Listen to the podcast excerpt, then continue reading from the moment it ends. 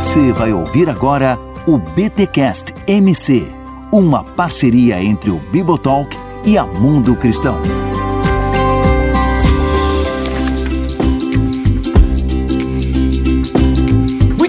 Muito bem, muito bem. Começa mais um BT Cash MC, o de número 12. E nós precisamos falar sobre família. E neste podcast da Mundo Cristão, aqui em parceria com o Bibotalk, eu tenho a honra de receber aqui um dos autores da casa, ele que já tá, já publicou alguns livros com a Mundo Cristão. Ele que é pastor, tem anos de ministério, tem muita história para contar. Pastor Lisânias Moura, seja muito bem-vindo aqui à gravação deste podcast com a Mundo cristão. Rodrigo, para mim também é uma alegria muito grande estar com você. É um privilégio e estou muito contente de poder participar desse programa com vocês. E um abraço também a quem está nos assistindo. Que seja um tempo muito especial aqui de comunhão também. Muito bom. Pastor Lisânia Moura é pastor sênior da Igreja Batista do Morumbi, em São Paulo, onde tem servido pastoralmente desde 1993. Pastor, é muita história à frente da mesma congregação, hein? É a graça de Deus que fez o pessoal me aguentar já por tanto tempo. Mas quando cheguei aqui de cabelo preto, não usava óculos, então o tempo vai mudando, né? Mas a alegria continua a mesma, como se eu tivesse chegado ontem. Ah, que legal, pastor. muitas histórias também aí guardadas, histórias marcantes posso dizer que foram os melhores anos da minha vida, bem alguns dos mais difíceis também. Faz parte, né? Não por causa da igreja, é porque faz parte da vida, né? Exato, exato. Muito bom, pastor. E ó, e tá todos esses anos aí, tá com essa alegria, mas ao mesmo tempo sabe também das dificuldades, né? Já passou por muita história, como eu já disse aqui. O pastor já lançou as obras pela Mundo Cristão, Cristão Homoafetivo e a Sala de Espera de Deus, tá? E hoje a gente tá aqui para falar um pouquinho sobre famílias imperfeitas, graça perfeita, lançamento da mundo cristão. Bem, pastor, são muitas histórias, muitos anos à frente do mesmo povo. Obviamente que o povo dá uma mudada, mas eu imagino que tem gente que tá com você desde 1993, Sim. famílias que você acompanha, acompanhou histórias lindas, histórias tristes e por aí vai. Uhum. Em seus anos como pastor, à frente da Igreja Batista do Morumbi, quais têm sido assim os principais desafios relacionados ao cuidado de famílias? Ou seja, no gabinete, é, quais são as principais demandas que chegam quando o assunto é família? O que, que você e sua equipe pastoral têm sentido aí a partir da experiência ministerial de vocês? Rodrigo, eu creio que nesses 30 anos aqui,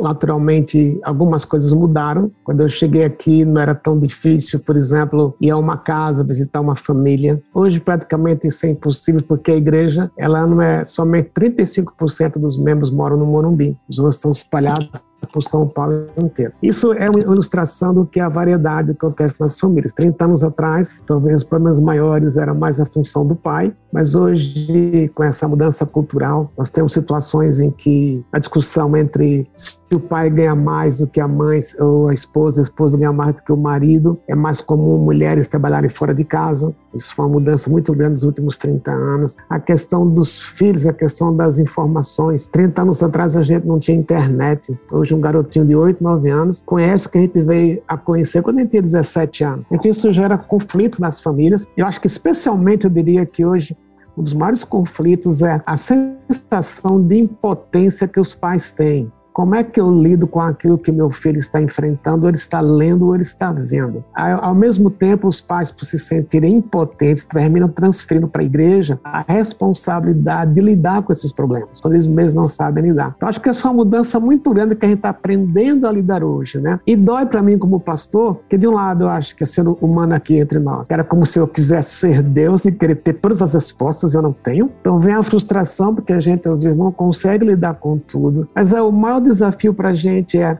diria como pastor, é que ver essas situações, essa, essa sensação que os pais não têm de como é que eu cuido dos filhos e eu mesmo não tenho as respostas, mas eu continuar andando junto com eles, a despeito de algumas respostas eu não ter. Então, isso acho que é o nosso desafio como pastor, de não querer ser o super pastor, mas quando eu não sei dar uma resposta, dizer eu não sei. Nós vamos orar juntos por isso. Acho que isso é a coisa mais comum que eu enfrento hoje. Interessante. Nesse caso, pastor Lisânias, como é que você vê a questão da da experiência, porque são anos à frente desse ministério, todas essas histórias. E o senhor falando agora com essa calma, né? Não, porque tem coisa que eu não sei, a gente vai orar e pronto. Mas o Lisânia de 10, 15 anos atrás tinha essa, essa maturidade, assim, ou essa calma diante dessa insuficiência. Vou usar essa palavra aqui com muito respeito, né? Até partindo do que o senhor acabou de falar. Mas como é que você vê essa questão, né? Da, o, do amadurecimento pastoral, ou seja, essa experiência pastoral é. no que diz respeito ao aconselhamento familiar? Eu não tenho dificuldade de dizer uma coisa bem pessoal aqui, Rodrigo.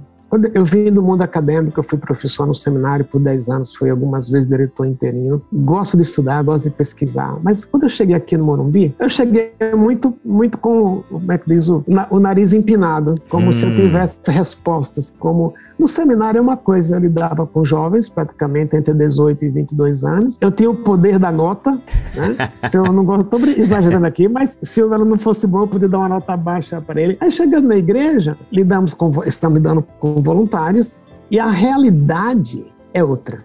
Né? A realidade dos conflitos. Mas no começo eu, eu achava que eu tinha que ser, ter todas as respostas, eu achava que eu tinha que dar solução para tudo. E levou um tempo até eu entender que eu não tenho todas as respostas. Eu lembro o primeiro casal que eu atendi numa uma sessão de aconselhamento sobre divórcio, o, o, o, casal eles se insultavam mutuamente na minha frente. Eu nunca tinha Olha. visto isso. Eu, me deu vontade de voltar para o mundo acadêmico. Eu não tinha isso no mundo acadêmico. O aluno não usava discutir com o professor. E aqui na igreja, quer dizer, eu, eu, acho que aí o que aconteceu, ao longo dos anos, a gente vai reconhecendo como pastor que eu preciso admitir, eu não sou super pastor. E eu tenho coisas, tem algumas situações familiares que eu não tinha experiência ainda, meus filhos eram pequenos na época. E daí eu tinha que dizer, Deus, eu preciso de ajuda, eu preciso buscar alguém que saiba mais do que eu. E aí esses anos a gente vai amadurecendo assim. Acho que o maior amadurecimento que eu posso dizer é que quando a gente reconhece que a gente não tem o que a gente gostaria de ter e reconhece que a gente não é o que a gente gostaria de ser, eu creio que Deus começa a mudar a nossa atitude, o nosso coração. Né? De dizer, eu preciso de ajuda, eu não sou super-homem, nem sou super-deus, eu sou alguém que estou em aprendizado e até hoje acho que a atitude é essa. Entendi. E tu acha que as pessoas têm procurado mais ou menos o gabinete pastoral, pastor Lisânias? Porque a gente tem, e eu acho isso uma coisa boa em última análise, mas a gente tem aí as pessoas procurando mais terapia, né? Galera, nós temos os terapeutas de casais, Sim. enfim, então te, há uma, esses profissionais cresceram muito nos últimos anos, a busca por esses profissionais cresceu bastante. Você acha que isso de alguma forma diminuiu a importância do pastor como conselheiro bíblico, como ah, o conselheiro da família? Você acha que houve uma diminuição ou não? As pessoas ainda entendem que a figura pastoral é importante para crises familiares e vocês estão com alta demanda na comunidade local e tu não percebeu tanto essa mudança, mesmo com o surgimento né, e o crescimento ah, de psicólogos e terapeutas? Boa pergunta, Rodrigo. Assim, objetivamente, eu posso dizer que a procura aumentou pelo atendimento pastoral. Mas eu creio que há uma diferença entre o tipo de igreja. Uma igreja que eu diria que é mais de bairro, o pastor é a figura principal, sem dúvida. Uma igreja que é mais urbana, eu diria até de, de, uma, de uma situação econômica um pouco melhor, há sempre a busca pelos dois. Em geral, a primeira reação é: tem um filho com problema, então já se procura um terapeuta né, como se nada errado o terapeuta. Por causa do, da situação econômica, pensa-se primeiramente muito mais no terapeuta, no psiquiatra.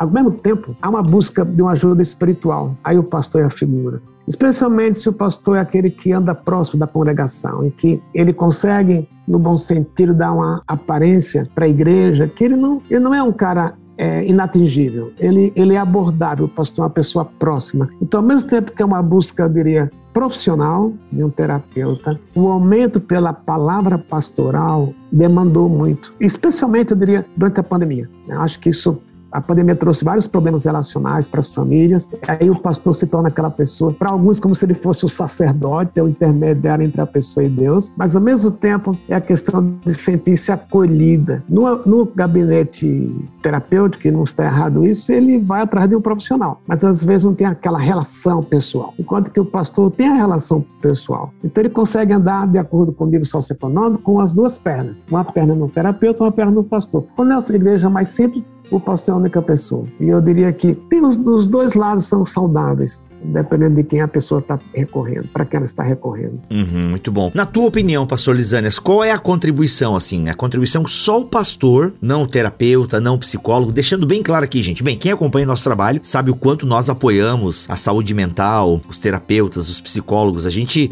a gente é super a favor claro. é, do cristão tratar com terapeutas e tal. Mas, na sua opinião, como um conselheiro, como alguém que escreve sobre o assunto, qual a contribuição que só o conselheiro bíblico, só o pastor ou a pastora uhum. pode dar, assim, pode dar a uma família em dificuldade? Eu creio que a partir do terapeuta, em geral, em geral, não é uma regra fixa. O terapeuta não vai ser muito diretivo. Ele vai fazer a pessoa pensar, ajudá-la a descobrir o caminho, sem necessariamente impor. Por outro lado, na igreja, o pastor tende a ser diretivo quando ele busca na palavra de Deus a resposta. estou dizendo que ele sempre vai ter a resposta correta, mas como pastor, muitas vezes, sentindo a dor do rebanho, é preciso que o pastor diga: a Bíblia, a palavra de Deus diz assim. E ele dizer: esse é o caminho. O terapeuta, ele vai fazer a pessoa trazer à tona o que ela está passando, o passado dela, ajudá-la a entender o seu passado. Isso é, essa contribuição é fenomenal, ajuda a gente a lidar com os nossos problemas. Por outro lado, quando eu olho para a palavra de Deus, a palavra de Deus está tão interessada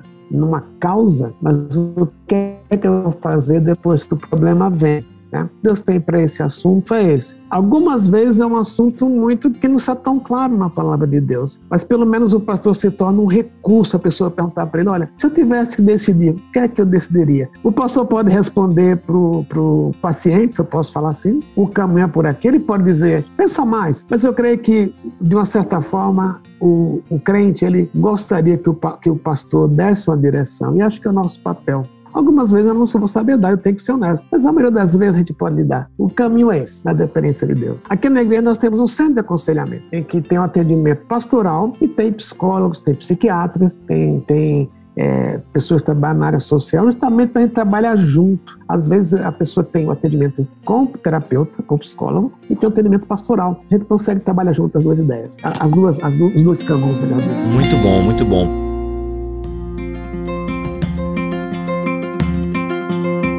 Tu sente que às vezes as famílias elas também depositam na figura pastoral muita esperança? Tu já lidou com isso assim, com esse messianismo pastoral? Tipo, a família chega no teu gabinete e tipo, meu, é agora, é o nosso Salvador tá aqui agora e tipo, e às vezes até rola uma frustração porque você vem com uma dessa, é, não sei como ajudar vocês, vamos orar.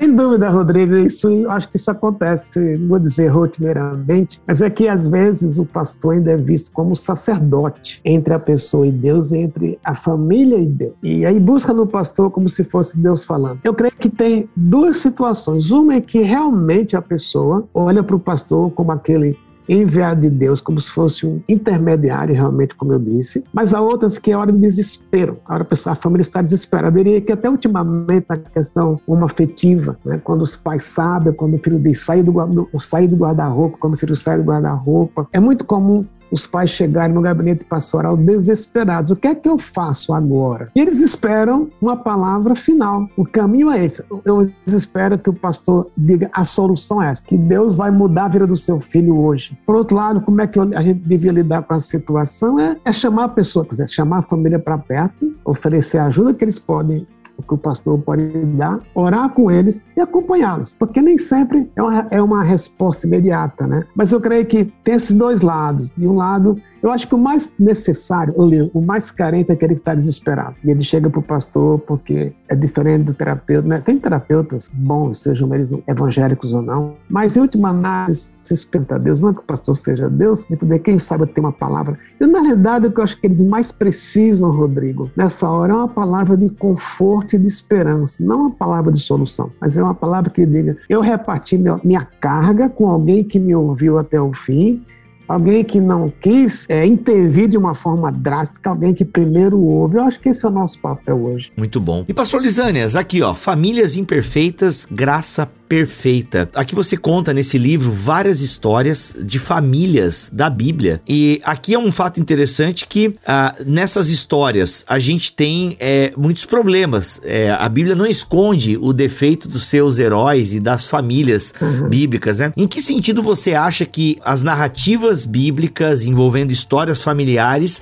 nos ajudam hoje, no século 21, com todas as nossas demandas? Como você mesmo falou, temos demandas novas, né? Em 30 anos, uhum. você percebeu no seu ministério várias mudanças de comportamento, de acessos e por aí vai. Bem, nós estamos falando de famílias né, em tempos aí analógicos, uhum. né? Antigos, sociedade diferente da nossa. Uhum. Como que analisar e olhar para as famílias da Bíblia nos ajudam hoje nos problemas do século 21? Eu vejo que é clara, existe claramente uma uma similaridade entre essas famílias de Abraão, Isaac, Jacó, as famílias que eu menciono no livro, Abraão, Isaac, Jacó, José, Lia e Judá. Se você olha para Abraão, pai da fé, Abraão, ele pisou na bola, se eu posso falar assim. Ele cedeu à pressão de Sara. Há um lado, um lado cultural, mas ele podia ter dito, não, eu vou esperar o que Deus me prometeu. Me prometeu um filho, vou ter que relações com outra mulher. Ele, ele, ele foi manipulado, ele foi, ele mentiu, né, para Faraó. Então, olhando às vezes nós passamos por pressões que a gente cede. Aí você vai para Isaac, Isaac mentiu como o pai dele mentiu. Aí você vai para Jacó, Jacó mentiu, Jacó manipulou. E de onde veio?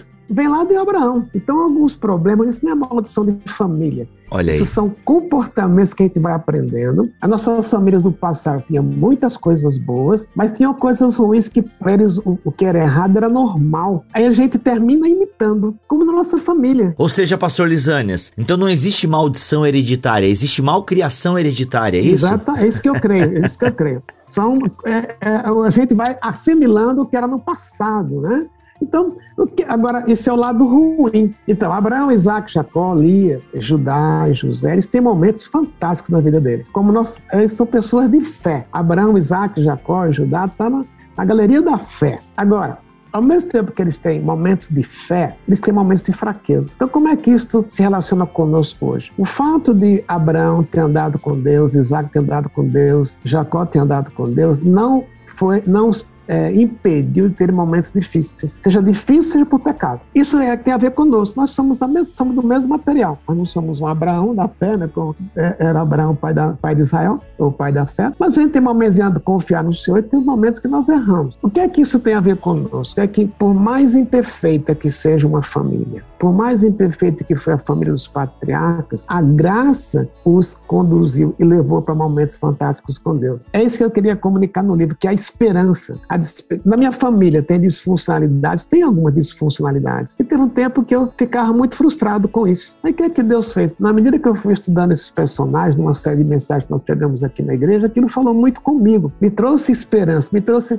o fato de que, ok, eu sou pastor, não sou melhor do que ninguém. Exato. Nem por eu ser pastor, eu sou protegido de ter momentos difíceis. Mas a mesma graça que chegou para Abraão, Isaac e Jacó é a graça que eu ofereço a mim. Por isso eu posso ter esperança dessas disfuncionalidades ou as disfuncionalidades da minha família. É isso que me confortou estudar isso. Por isso eu escrevi esse livro. Ah, muito bom, gente, muito bom. Tem várias histórias aqui, ou seja, essas que o pastor já mencionou, tá? Então você faz uma análise da, do relato bíblico e faz aplicações pastorais em cima, né? Então nós temos aqui a família de Abraão e Sara, temos a família de Isaac e Rebeca, temos a família sem limites, filhos selvagens. Eita, a família de Jacó. Família de Jacó, né? Rapaz, o que, que é? Como assim filho selvagem, rapaz? Eita. Porque, veja, lembra se você lembra quando os filhos de Jacó viram que a, a, a irmã tinha sido estuprada, eles saíram atrás, eles eles quase que mataram todos os homens daquela cidade e Jacó não fez nada. Quer dizer, foi um crime horrendo. Então, um genocídio, se pudesse falar assim. E Jacó foi passivo, ele não estabeleceu limites para os filhos. Se você olha os 11 filhos de Jacó contra José, os 10 filhos de Jacó, é, Benjamim era pequenininho, os 10 filhos de Jacó trucidaram José. E Jacó não pôs, nenhum, não pôs limites. E às vezes, eu acho que para a gente hoje, na sociedade que a gente vive, que pai e mãe trabalham fora, os dois se desgastam, às vezes, para compensar a ausência de casa, eles deixam os filhos fazer o que eles querem. É o mesmo problema.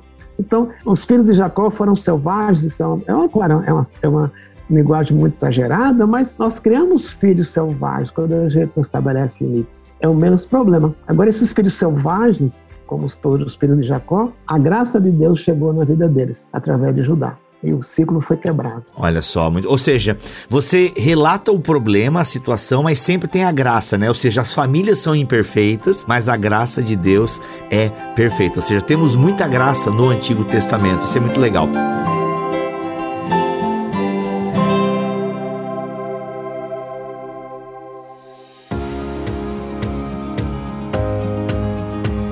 Pastor, muito se fala hoje em círculos cristãos essa ideia do ataque contra a família, né? A família tradicional brasileira está sendo atacada, por isso nós precisamos fazer isso ou aquilo, votar no candidato A ou B, temos que defender a, a família e tal. O seu livro, no entanto, ele mostra que o problema nem sempre vem de fora, né? Aquela ideia de que é muito fácil achar que o demônio são os outros. Mas o seu livro mostra que não, que o problema vem de dentro da família, como até você acabou de falar aqui do podcast, uhum. essa malcriação uhum. hereditária, né? Ou seja, o problema vem de dentro, né? Do mal, do pecado, e que só a graça de Deus pode curar. Então a graça é o grande, é a grande solucionadora de problemas familiares que nós temos à disposição. Como é que é isso? Boa pergunta, Rodrigo. Como é que a gente vai tentar colocar isso de uma forma prática, né?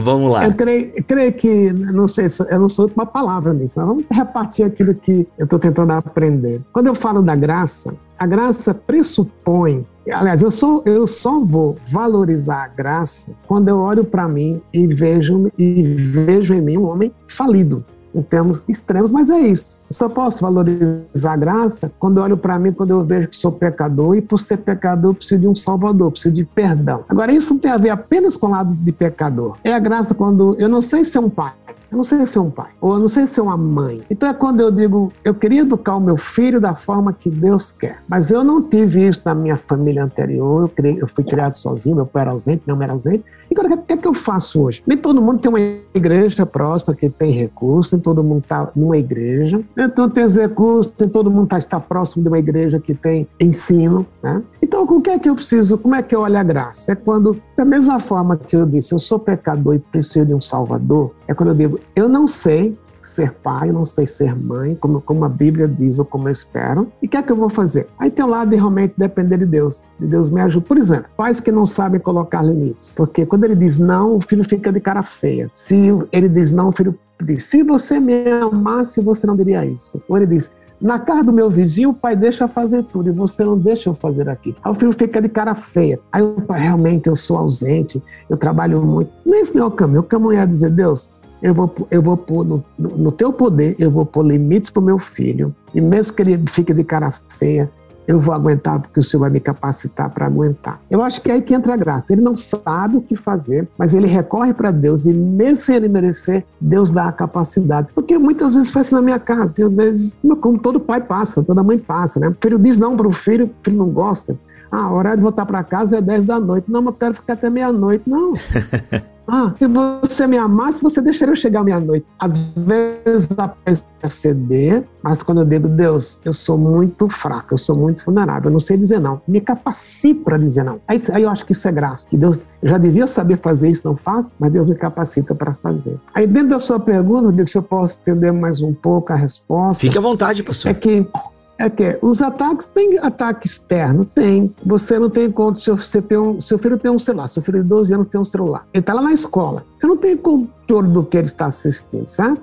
Mas, o que é que eu posso fazer? Eu posso ter conversa, estabelecer limites, verificar o que ele vê, verificar o que ele está assistindo, verificar os links que ele está acessando e diz: não, se você continuar nisso, eu vou cortar o celular. Eu creio que o problema não, é, não foi o diabo que está fazendo o filho ver o que o filho quer ver. É a gente, por essa falta de capacidade, por limites. Foi o que a, a gente falou há pouco, foi o que Jacó fez. Não pôs limites. Agora, se eu não tenho, não sei como fazer, ah, eu vou na igreja, esperando que a igreja bata no meu filho, bata de falar. Não, tem que ser em casa, a igreja complementa, né? Eu tenho que dizer, filho, eu não sei o que fazer nessa situação, mas a minha palavra para isso é não. Por quê, pai? Não, eu não sei até por quê, mas a casa não é, do, a casa não é o pai que manda? Então, eu não sei por que claramente, mas eu estou pondo esse não. Aí que entra a graça de a gente poder, Deus me capacite para estabelecer esse limite. Aí que entra a graça, que vai ajudando a gente manter distante, até certo ponto, o, o, os ataques de fora da família. Muito bom, pastor. Bem, para encerrar essa nossa conversa, pastor Lisânias, por gentileza, uma palavra pastoral aos pastores, pastoras, aos líderes que nos ouvem em relação a esse tema da família. Eu tenho, eu tenho alguns mentores, dois mentores especialmente, que marcaram minha vida. E um deles, o que marcou mais talvez, ele era um erudito, é um erudito, mas é piedoso. E o que mais me marcou foi quando eu estava com ele em sua casa, andando com sua família, minha família com a família dele, é que eu via que ele era normal. Tinha horas que ele perdia paciência com a esposa, mas ele chegava, acertava as contas, pedia perdão. E para mim era interessante ver aquele super, ele era, foi meu professor no seminário de Dallas, aquele super homem mas ele se curva, não se curvando atualmente fisicamente, mas ele admitindo e dizendo muitas vezes que para o filho dele, que eu acompanhei, os filhos são grandes, dois deles são professores da Universidade Americana, ele dizia, o filho vinha com as perguntas, falava, filho, eu não sei responder, mas me dá um tempo para eu pensar. O que é que eu tentando dizer? Para a gente como pastor,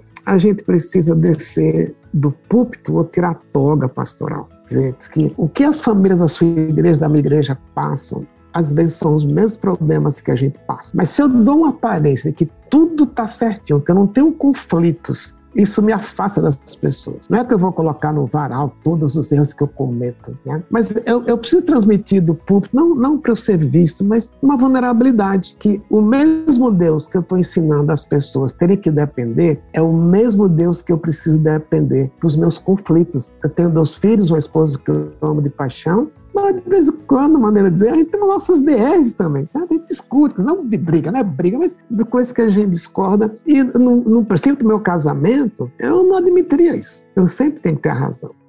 Mulher não pode falar, mulher tem que estar calada. Gente, sofri muito com isso. Então hoje tem dias que eu admito, bem, minha esposa chama Teca, Teca, desculpa, eu, o que eu, eu podia ter dito o que eu disse de outra forma me perdoe. E às vezes eu preciso contar de púlpito não somente coisas que eu acerto, mas também coisas que eu erro porque isso aproxima o pastor da igreja. Mas se eu tenho no púlpito uma posição simplesmente de homem perfeito, tem ligação direta com Deus, eu posso me tornar um grande pregador. Pessoas podem gostar da minha retórica, mas lá no fundo eles podem pensar: como é que eu vou chegar perto desse pastor? Esse pastor é tão perfeito, sou tão errado. Então não é que a gente vai agora, coitadinho de mim, não é isso que eu estou falando. Estou falando o seguinte: se eu pudesse dizer a única coisa hoje, eu diria, meus queridos irmãos, amigos, pastores, aprendam a ser vulneráveis. Não queira ser o super-homem porque foi um caminho que eu comecei no meu ministério, como eu falei há pouco, né? Cheguei aqui muito nariz empinado e Deus foi me quebrando. E muitas vezes, através do sofrimento, da perda, da humilhação, Deus forma na gente um caráter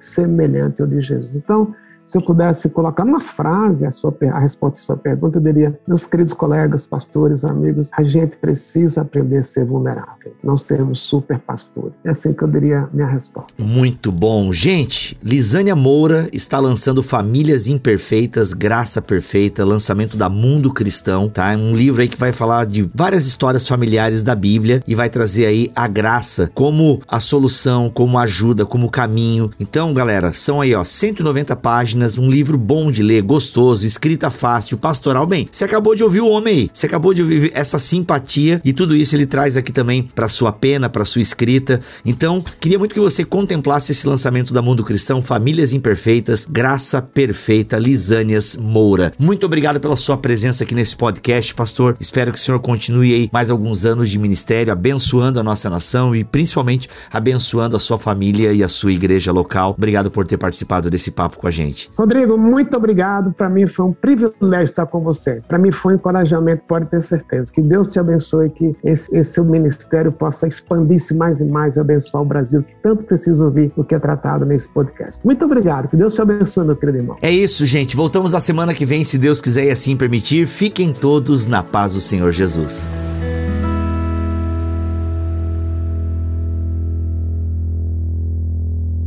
Este podcast foi editado por Tuller Bibotalk Produções.